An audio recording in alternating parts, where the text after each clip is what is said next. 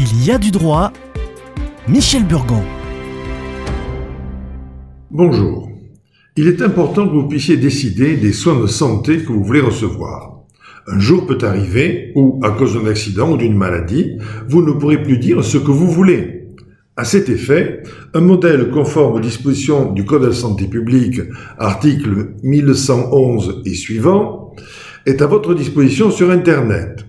Ces modèles très orientés vous permettent, si votre conscience approuve tous ces progrès, d'exercer un choix parmi toutes les prétendues avancées de notre société au sujet des soins, de la souffrance et de l'arrêt des traitements.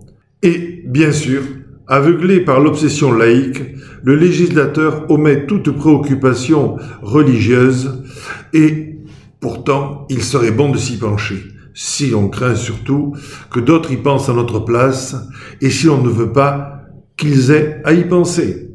Comprenons-nous, arrêter des soins, interrompre la vie, sont des décisions que les médecins ne veulent pas prendre. Pourtant, ils comprennent mieux que quiconque la gravité des situations de santé et les probabilités d'évolution. Cette expertise leur permet de trier les malades à soigner ou à laisser mourir dans les situations extrêmes de pandémie, de catastrophe ou de guerre par exemple.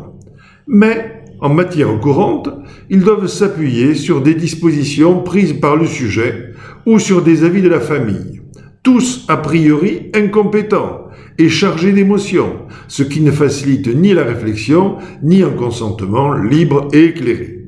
Souvent, au trouble de la situation peut s'adjoindre l'influence du psychologue de l'établissement, adroitement formé pour favoriser les transplantations ou éviter les acharnements thérapeutiques.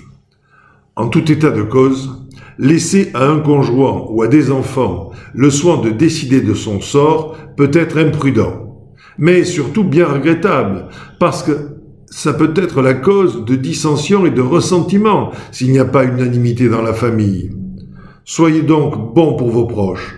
Faites connaître vos désirs pour qu'il n'ait pas de douloureuses décisions à prendre.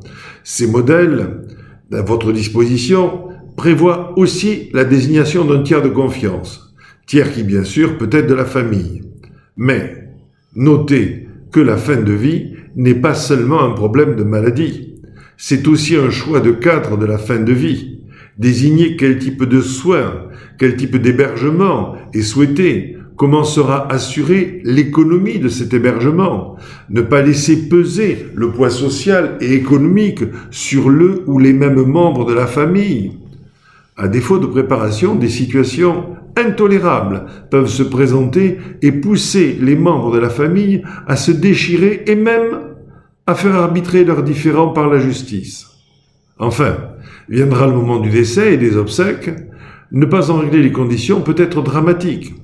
Il y a bien sûr une réglementation, mais elle ne prévoit pas le déroulement, et il peut y avoir des difficultés. La valorisation de la mobilité professionnelle a engendré une dispersion des familles. Tombe, crémation, dans quel lieu, sous quel rite, laïque, religieux, de quelle religion Récemment, la justice a eu à connaître une procédure intrafamiliale pour arbitrer sous quel rite serait inhumé un homme ayant eu des enfants avec trois femmes de trois religions différentes, chacun des enfants voulant que son père bénéficie du rite que lui avait enseigné sa mère. Bannissez l'imprévu, réglez votre avenir pour ne pas embarrasser les vôtres, et visitez le site de l'émission, des conseils vous y attendent.